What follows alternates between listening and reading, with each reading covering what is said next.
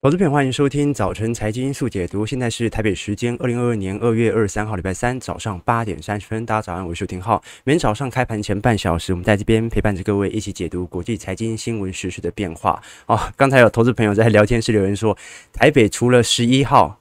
有放晴之外，其他都在下雨，真的啊。那其实全球股市一样啊，是笼罩着很大的阴霾。那么昨天乌俄危机哦，持续的冲击全球的金融市场。我们看到，包括标普以及道琼哦，正式的收盘价已经达到前波低点喽。啊，盘道琼盘中是一度跌了七百点。不过，我们看到美国总统拜登呢，昨天也宣布针对俄国实施首轮的金融制裁，而且重申会有外交空间。啊，所以是给他有一定程度的。俄国一定程度时间的表态哦，那包括道琼最终是收黑四百八十点，标普呢也摔进了一个 percent 的修正区哦，碰到了前波的收盘低点了。那这一次哦，美国总统哦所实施的制裁，主要是针对俄罗斯的银行体系进行金融制裁，包括主权债务和个人哦。那现在来看哦，这一波金融制呃制裁哦。主要会集中在主权债和公债以及部分公司债的一个部分。那主要的原因，我们之前跟各位提过了，因为美国其实能够做的制裁有两种层面，一种是经济制裁，一种是金融制裁。经济制裁主要是瞄准能源啊，主要是打击俄罗斯的外汇啊。但问题是，现在北欧呃北。北约国其实非常缺乏能源，而且现在全球的通膨已高，所以如果你限制它的出口，那可能最后是火烧屁股。所以最好的方式是直接实施金融制裁，呃，借由降频或者说暂停俄罗斯主权债在初级或者次级市场的交易，使得大量的资金撤出俄罗斯。我们讲《孙子兵法》啊，这个忘记那句全文叫什么？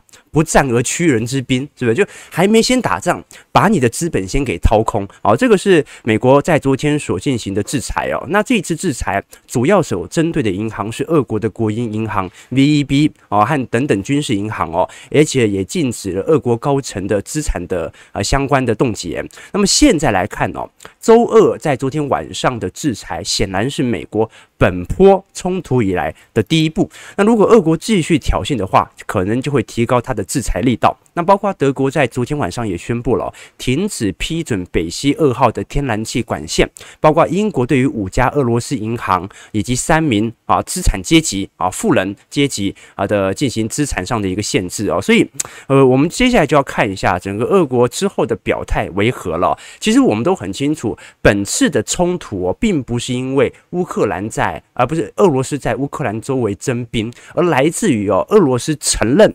啊，乌克兰乌东地区的两个小国啊，包括这个顿兹涅克共和国和卢甘斯克共和国。这次普丁和这两个自这个乌克兰内部的自治区的政府哦，签订了友好合作的互助条约，展示了俄罗斯其实随时都可以入境这两个区域。好，所以我们看到昨天普丁才正式的签字。好，至于他签字，我们看图表。到底是左边还是右边？我真的看不懂。或者有些人签名就不是很清楚。但这不是重点，重点是俄罗斯股市哦，仍然在下方持续的疲惫。我们现在看到这张图表哦，是俄罗斯股市资本外流的情形。目前呢，俄罗斯股市在前天大挫之后哦，持续在下方进行盘旋哦。哦，所以本轮如果是从高点往下跌。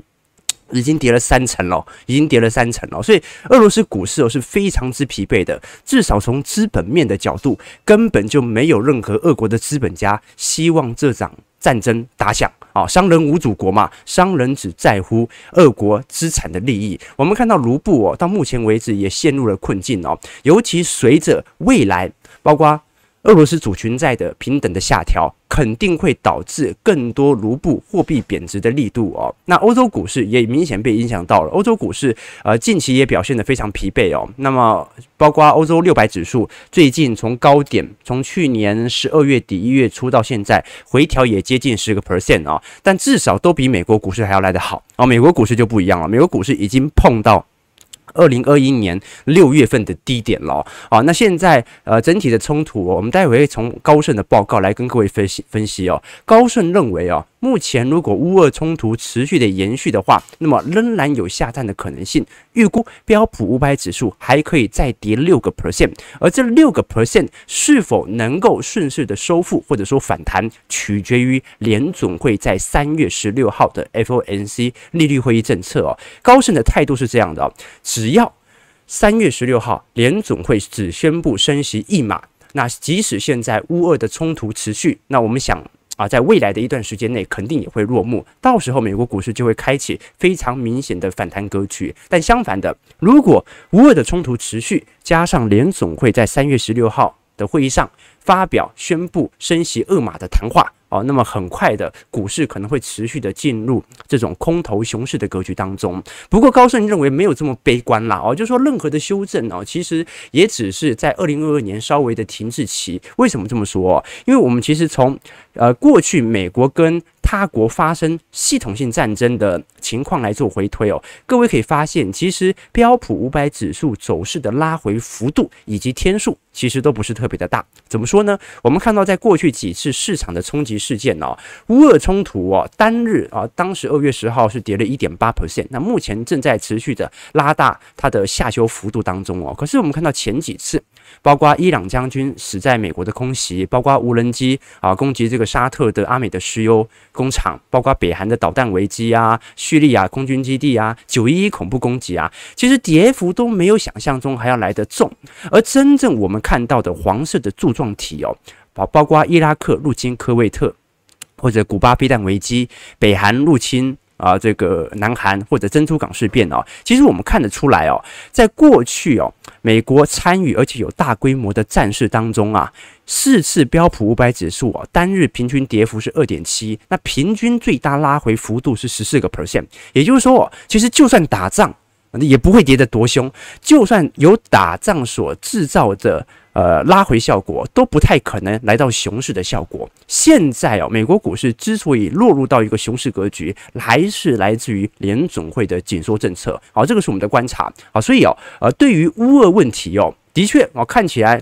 蛮严重的，但是对于股市的伤害，从历史的统计哦，过去那种大规模的战争，美国股市都没有跌这么惨，何况是这种小规模的啊地域性的局部性的战争哦。好，那我们现在来看一下大宗资产。之前我们跟各位提过说，大宗资产哦，对于本次的乌俄冲突啊，非常重要的一个影响哦。假设乌俄之间爆发战争的话，全球经济什么样的出口影响最大呢？其实主要哦还是来自于贵金属，所以晶片股是未来哦跟随乌俄情势波动率最大的一些个股哦，包括鈀和镍哦。那煤炭、天然气、原油和铝哦，其实占全球的百分比也不少。所以我们接下来就一一来探讨哦。现在因为德国在昨天才宣布啊停止北溪二号的天然气的输送哦，所以这样的一个呃。声明哦，是否会导致天然气价格？因为前两天做了微幅的修正，有没有可能再度上扬？这个可能性就很高了。我们看到，在昨天经过一系列的进展之后哦，俄罗斯旁边波罗的海的三小国，像这个爱沙尼亚、拉脱维亚和立陶宛哦，也宣布要这个立刻对俄罗斯展开制裁哦。哦，那与乌克兰不同哦。哦，这三个国家跟前苏联啊是非常密切合作的哦，所以现在来看哦，这三个国家反而对于乌克兰提供了啊每次的反坦克和对空导弹哦。那现在这种战争一触即发的情况底下，肯定会让。啊，这个输油管输送的国家产生对于俄国一定的前置力度哦。我们现在对欧洲来看呢，接近有四十八的天然气和二十五帕的原油是从俄罗斯来进口哦。这也是在过去一段时间，你看到马克宏尝试着不断谈谈和谈好的原因哦，因为。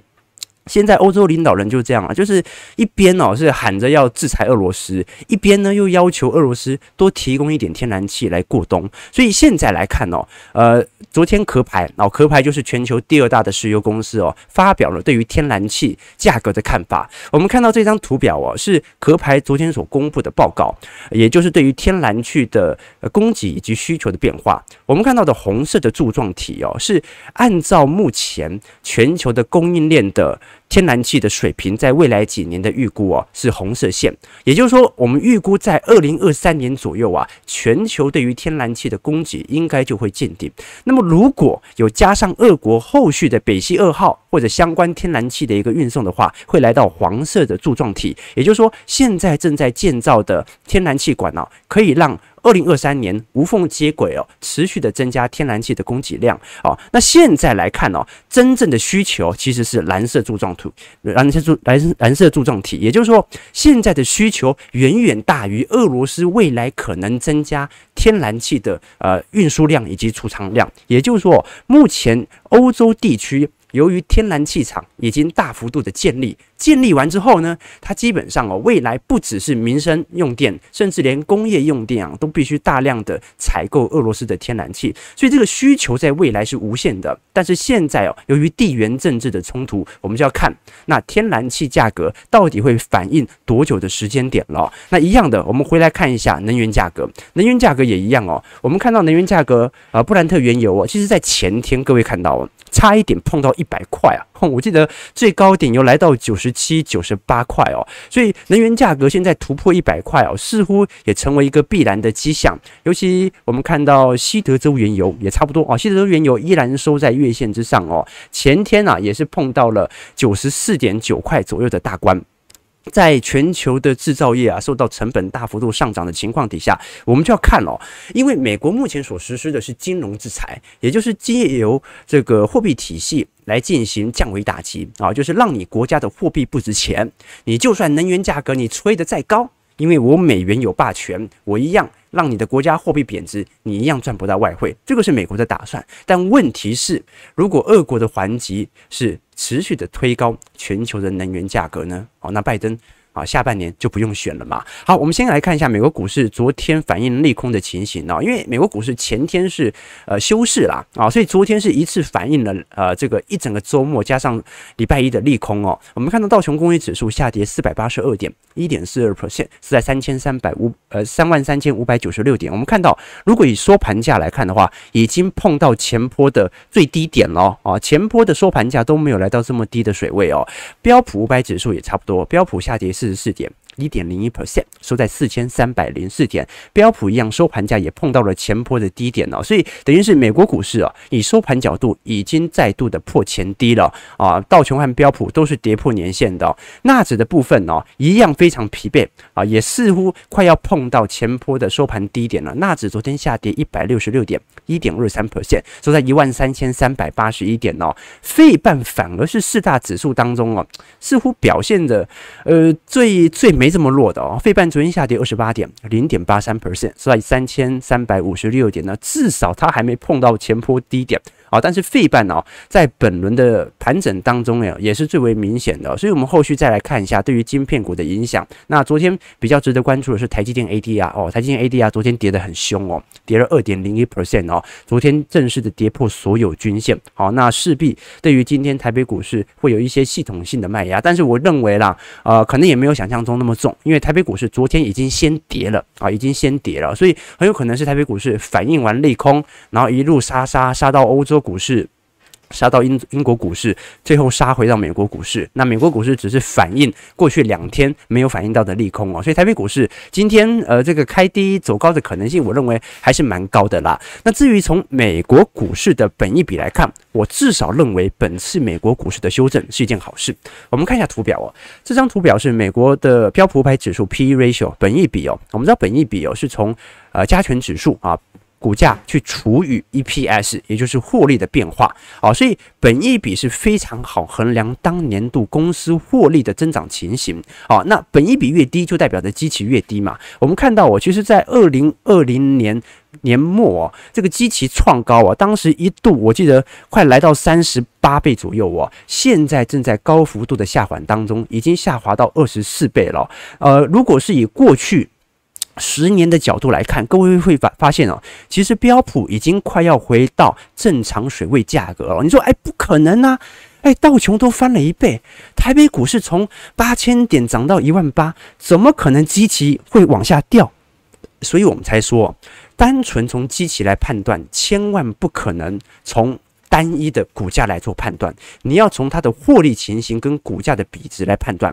只要获利上升的速度超过股价上升的速度，本一比一样会往下落。好，所以各位哦，反而对于美国股市目前的泡沫的风险就没有这么担忧了。股价跌得越多，泡沫破裂的风险其实就越低。啊，所以在乌俄冲突的底状况底下，我们看到啊，大量的资金都是涌入到一些核心消费。公用事业、国防军武和原物料的概念股，但是随着这些个股的推高，它隐含的就是那些科技型的全职股正在高幅度的走跌，而它的走跌就代表着景气即将要来到一个相对低水位的变化。好，那我们看到有趣的状况是哦，高盛认为哦，科技股的跌幅还没有结束，还可以再等一等。为什么呢？因为根据高盛在昨天所进行的统计发现哦，现在在全球的资本的流入。当中哦，大部分散户仍然持续看好标普五百指数，而目前呢、这些呃大投行大部分都是针对道琼或者消费类股来进行资本的投入，所以当散户仍然持续在进行啊这些大型科技股和标普五百指数的投入的时候，就是隐含着一点哦，这一波的跌势可能没有。啊，如高盛所想的这么快的一个结束，好，这个是高盛的看法啦。我认为就不一定，我认为就不一定啊，因为我认为景气哦没办法做一个最具体点位的预估，你只能知道它的基期高还是低。何况哦啊，各位发现我们做周期投资哦，是跳脱个股的框架，跳脱产业的框架，不论断哪一个产业在未来一定好，而是看好。整个大盘的方向啊，但但有网友有网友询问说，看了浩哥节目很久啊，感觉浩哥永远都是看多派啊，是这样吗？可是全球债务堆高，泡沫现在就算有所下缓，跟过去比起来还是很高，发生发生经济大崩盘的比率也很高吧？哦，对了，你这个是一个看法，但是如果你要因为这样子去做空。那也不太可能，对不对啊？呃，刚才呃这个网友讲得很好，我们看到虽然本一比哦现在开始走跌哦，已经来到两千年左右的均值价格，可是跟一八八零年到一九九零年比起来，是不是本一比还是偏高？的确，这让我想到有个故事哦，就是说，呃，在俄罗斯有一个村村庄，有两位农夫，他是邻居，那两个人都很穷啊，那区别呢，就是有一家。啊，他有一头又瘦又干的驴子，但都很穷啊。那有一次呢，那个没有驴子的农夫呢，就发生了一个奇事，他遇到了这个精灵呐、啊。这个精灵就跟他说，他可以实现他一个愿望，然后这个愿望不设限。那农夫想了想啊，就说啊，那我决定把他邻居家的驴子给弄死。那这个精灵就问他说，为什么你要这么做呢？你为什么不要一栋房子呢？啊，要一部车子呢？啊，然后农夫说，因为这样子，我就跟他隔壁那个家伙终于平等了。好，其实这个故事哦，就是呼应巴菲特曾经讲过的一句话：驱动这个世界的不是贪婪，而是嫉妒。啊，你不能因为这个股市看起来基期很高，你就永远的唱衰它，一定要崩盘、系统性毁灭、美元霸权瓦解，这对你对我其实都不好啊。所以我今天会跟各位导读一本书哦，啊，叫做《不为钱烦恼的富裕生活》。就说如果这本书里面也提到说，如果你是用嫉妒的心态来看财富的话，你永远无法。获得财富，你看到有钱人哦，千万不要讨厌他。你看到股市持续上涨的格局，不是一昧的去看空它，而是理解什么时候基期低了一点，我也要搭上这一股财富自由的列车啊！所以今天我们这本书一样会有两位抽出名额，如果我们待会做导读，你喜欢的话，也欢迎你啊，在我们直播结束之后，在底下留言。啊，最好是留小编喜欢的话啊，这样子就很容易抽到书哦。好，其其实我跟以前跟各位讲过嘛，我们在股票市场赚钱真的是很寂寞的，因为不能讲啊，有赔钱不能讲啊，赚钱也不能讲，因为这个世界哦，那有钱人很怕别人知道他有钱，那没钱的人更怕别人知道他没钱 啊。所以，就算你真的是靠呃投资市场哦啊，做做交易赚到了钱哦啊，买了一套房哦，其他人也会讨厌、嫉妒你。因为他们不知道你是如何办到的，而且哦，就算你开始这个赚钱了，这个投资开始有了一些明显的收获，尤其这两年特别明显哦，也不要借钱给别人啊！我还想到我大学，我我像我我入这一行哦，是我大学三年级的时候，那个时候啊，进到投顾公司做研究员，一开始什么都不懂啊，但是我很会写报告啊啊，那新闻写一句利多，我可以写成十句，十年必然成长趋势，哇，那瞬间。这个变公司风云人物啊，这个跟我合作的业务员呢，他的业绩都好得不得了啊，所以我还记得那个时候还没毕业哦，年薪有有有五六十万哦，啊，现在看不多，但那个时候没毕业，会觉得哇，意气风发啊，这年少轻狂啊，然后投资绩效也不错，就有一点炫富心态就出来了，后来人家就。找我借钱了，对不对哈？他从来没还过啊，所以也借不多，每个人借五万、十万哦。好，那后来加起来可以买一台车了，所以我才跟各位分享哦。我们财经号角的中心核心要成为有钱人，而且不止成为有钱人，要成为低调的有钱人啊。你像我浩哥，这我平时开这个 B N W 啊 Z4 大安区的两套两套房，我会到处跟别人讲吗？不会嘛？为什么？因为我真的买不起啊！好，没事。好，我马上，哎，八点五十分，快没时间了。我马上看一下台北股市的变化。好，台北股市在昨天哦，呃，算是正式的跌破了万八了。我们看到亚洲股市其实已经倒一片了。这个台北股市在盘中甚至跌了三百八十点。不过我们看到，哦，昨天线图上哦，留下了一根非常明显的下影线。哦，就说下方内资的买盘力度还是蛮踊跃的哦。只不过昨天下跌的家数是超过了一千七百家。好，所以各位就可以理解到，昨天中小新股表现的并不。是特别好哦，啊，包括我们看到贵买指数，贵买指数在昨天已经打破年线了啊，这个贵买指数昨天大跌了一点八七 percent，收在两百一十六点哦，成交值六百四十亿，加权指数呢最终是下跌二百五十二点，收在一七九六九。哦，那外资在昨天也大卖了三百六十亿哦。那你其实看到哦，昨天投信仍然是持续的进行啊买超幅度哦，已经连续第十五天来进行买超了，买超金额超过三百七十亿哦。现在呃，过去几天买最多的是广达。然后包括这个过去几个月加起来有台积电啊，金额最大，然后联电啊、世芯 KY、南亚科、新兴、技嘉、开发金，所以整个电子股呃会这个投信哦，对于电子股啊还是有所琢磨的啦。虽然大部分资金已经在防御性资产有所配建了，不过现在来看还是比较明显的啊，关股的护盘的踊跃度是比较强烈一点的。我们看到昨天关股哦，八大关股行库哦再度进行资金的布局，其实过去一段时间呐，哈，这个万八只要跌破，关股必买，哈，关股必买哦，哦，那买的其实也都是全值股，啊，重点就是要稳全值，所以你就看到中小型股，尤其是中小型电子股的下杀力道。就比较明显一点点。那包括金管会哦，在昨天也正式的表态哦，说台北股市啊，目前相对于主要亚洲股市，跌幅相对都来得轻，所以金管会也会持续的来进行追踪，也针对国际股市的一个应变，来衍生出相对的政策。那不只是啊，金管会哦，人证交所昨天哦，也针对台湾目前的总金数据来喊话啊，要大家不用过度的恐慌哦，就很有趣哦，这个跌破万八。哇，这个金管会、这个证交所都出来讲了哦，那跌破万七，会不会国安基金进场啊？所以，哦，所以我们可以稍微理解一下台北股市为什么在过去两年哦，大幅度的外资的。啊，资金的汇出，台北股市仍然如此之强劲哦。啊，除了这个寿险机构哦、投信哦，啊买盘的踊跃之外哦，这个政府的态度也是非常之明显的，对吧？好，那我们最后八点五十三分哦，啊，来跟各位解释一下，因为昨天有投资朋友希望了解一下关于含金量，也就是金融股相对比较高的 ETF 的追踪哦。其实我们先从高股息的 ETF 来跟各位做一些统计和变化啦。好，各位可以稍微理解的清楚。目前呢，在呃去年年初以来，这个台湾的高股息 ETF 当中，哦，其实表现最好的是零零七三一啊，富时高息低波，以及零零七一三元大高息低波。那这两档 ETF 啊，含金量的比重，其实七三一是最高的。啊，这个啊不不七三对七三一最高，接近有五成哦，我记得是四成七左右哦，所以七三一的表现亮丽，让市场上很多投资朋友问我说，呃，现在这档 ETF 啊，已经是零零五五以外，基本上含金量最高的 ETF 了，那可不可以尝试来做一些购入？不过我要跟各位提到说，零零七三一哦，它内扣费用很高哦，内扣费用很高哦，这个内扣费用有两趴多。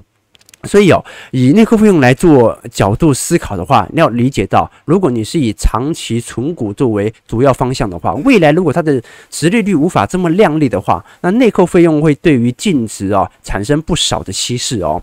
那再来就是零零七一三元大高息低波，然后是零零八七八啊，那零零五零是以我们大盘来作为比较啦，不算是高股息的 ETF，但是输给零零五五零的。呃高股息 ETF 哦啊就蛮惨的。我们看到啊，像是零零五六以及零零九零零哦，在过去一年的表现哦，都是输给大盘的啊。所以以含金量高的 ETF 来看的话，基本上是以零零七三一。零零七一三元大高息低波和零零八七八为主要的方向，八七八大概有两成七左右的金融股的一个持股哦，对于过去一年的绩效也有明显的推升。不过，如果你是要以传产股目前作为主要的方向的话，那其实零零七一三元大高息低波，基本上在目前的食品股的比例相对来看是比较高一点点的，以及传产股哦，所以呃，投资朋友哦，在今年呢，对于这些。高股息的 ETF 哦，我认为也不用呃特地的担忧。呃，第一，它在过去一年展现了非常好明显的抗跌的表现。如果你现在持续持有的话，哦，那么台北股市如果在未来在第二季、第三季做修正哦，它本身的抗跌性还是会让你资产的波动度有非常明显的效果。可是各位还是要清楚一件事情哦，为什么我们这么重视择时投资？原因在于哦，风险有分两种。啊，系统性风险和非系统性风险哦。那么非系统性风险里面呢、啊，有个股风险啊，产业风险呐，啊，叭叭叭一堆啊。而这些风险它都可以借由 ETF 来尽可能的分散。你买的越多，分散的可能性就越大。但是你无法避开系统性风险，就是景气下修，这一些高股息 ETF 一样得跌，只是它跌的没这么重而已哦。好，所以。为什么我们这么重视整个景气的循环周期做周期投资？原因就是不只是高股息 ETF，不只是全值型 ETF，我们都要等到景气明显下行周期才有大幅买进的理由，不然啊，你现在买抗跌的。那到时候景气跌了，还是得跌嘛。好，最后八点五十六分，我们来探讨这本书哦，叫做《不为钱烦恼的富裕生活》。这本书的作者叫做小林昌裕，好，是一位日本人哦。其实，在日本哦，一般人是没什么机会学习金钱相关的知识，原因很简单啊，因为日本人很这个 这个长期都属于通缩环境。那正因为长期都属于通缩环境哦，啊，市场上哦。并不会有太多思考让资产增值的方式，而是如何省钱的方式。好，这个是一个很重要的观点哦。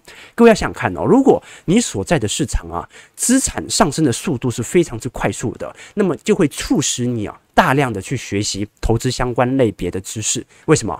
因为通膨快要跑赢你了，但是我们知道日本在过去十几年、二十年呢、都是面临通缩格局。那正由于面临通缩格局啊，就代表着我的购买力实质是上升的。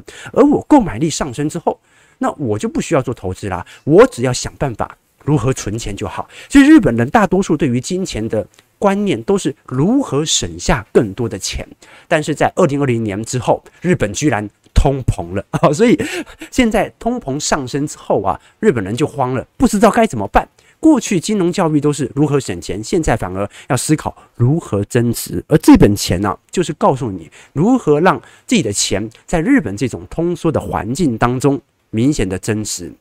这本书啊，其实讲了非常多呃关于锚定或者对于传统金融概念的一些醒思哦。举个例子，它里面提到一个故事说，如果现在有两个按钮。按下红色按钮，你可以拿走一百万美元；按下蓝色按钮，有一半的机会你可以拿到一亿美元啊！但是有另外一半的机会，你什么都拿不到啊！那如果是投资朋友，你会选哪一个？好，一个按钮哦，红色按钮是拿一百万，蓝色按钮是有一半的机会拿到一亿，有一半的机会什么都没有啊！你要选择红色还是蓝色？投资朋友也可以在我们的聊天室来做留言哦，就可以理解你的财经思维、金融思维是违和的。好。我相信投资朋友哦，大多数都会选择按红色按钮，直接拿走一百万美元，落袋为安，还是赌一下啊？你会赌一下按蓝色按钮吗？其实哦，大部分人都选择红色按钮的原因，就是因为我们以前很常跟各位提到的确定效果。确定效果就是二鸟在林，不如一鸟在手。就大部分人是不愿意看到更大的收益，但是冒着风险，他们更喜欢小一点。但是确定的收益，台湾特别明显。各位投资朋友，你不要看我们股市讲那么久啊，台湾台北股市投资人好喜欢炒股，没有。台湾人持有最多的投资型产品是储蓄险，为什么？台湾人也很省啊，为什么？因为台湾的通膨环境跟海外比起来，根本就是小巫见大巫啊。我们当然知道。台北股市，呃，这个台湾在过去几年这个通膨稍微明显一点点，因为经济基本面也稍微好转了吧。但是哦，这个台湾的通膨在过去一年呢，而过去几年大概就一趴两趴。哦，那甚至是海外的通膨率哦，大概都介在两趴三趴左右哦，所以我们就可以理解到哦，为什么大多数人都会选择红色按钮。其实红色按钮跟蓝色按钮，如果是从期望值的角度来看，应该要选择蓝色按钮的。为什么？你想想看哦，一个是拿到一百万美元乘上百分之百，一个呢是一亿。乘上百分之五十，你至少会拿到五千万，这是从期望值的角度来看，所以基本上选择一亿比较符合在客观领域上的选择，但是你仍然会选择那个红色按钮，为什么？大家就是想要拿到确定性的东西嘛。当然这，嗯呃，在金融市场上有好有坏，本来确定性的收益，你本来就可能牺牲更大的利益，但是问题是，如果持续的持有这种思维，在整个通缩环境当中，你可能就丧失了很多资产增值的机会啊！这个时间因素哦，我们无法再继续的来跟各位做一些解析，就聊里头的一个故事。所以这本书哦，不为钱烦恼的富裕生活，它里面提到了非常多，我认为对于我们传统对于金融体系的认知哦，也让我理解到哦，其实大家都是有各自的投资策略啦哦。其实看完这本书，我反而不认为买储蓄险的是笨蛋哦。我反而认为哦，在投资策略当中啊，只有最适合，从来都没有最好啊。你要让一个老人家啊，这个去买台股啊，你要让他在万八买台股，然后他的余命剩下剩下十年好了，你会不会有点不放心？其实有也有一点，对吧？也有一点。所以哦，每个人的风险程度不同，你总会找到最适合的方式。最不该做的就是你连找。都不愿意去找，好，提供给观众朋友啦。啊！如果喜欢这本书，也欢迎各位可以在我们直播结束之后，在底下留言说你要抽书，记得留小编喜欢听的话啊。同时啊，如果你很喜欢这本书，那就直接买回去哦，用几百块买一个作者终其一生的思想啊，是很重要的哦。我以前跟投资朋友讲过哦，我特别喜欢日本人写的书，是因为日本人的书哦，一般呢、都是你看到比较简洁直白。字数不多，他不强调学理的重要性哦，他讲的都是一些实用的书啊，没有像人家很多美国翻译的书都一看看起来好深啊，对不对？好了，感谢各位今天的参与。如果你喜欢我们节目，记得帮我们订阅、按赞、加分享哦。我们就明天早上八点半，早晨财经速解读再相见啦！祝各位投资朋友看盘顺利，操盘愉快！哇，台北股市收红啊，上涨三十三点，我就说已经反应了吧。好，感谢各位今天参与，明天再见啦，拜拜。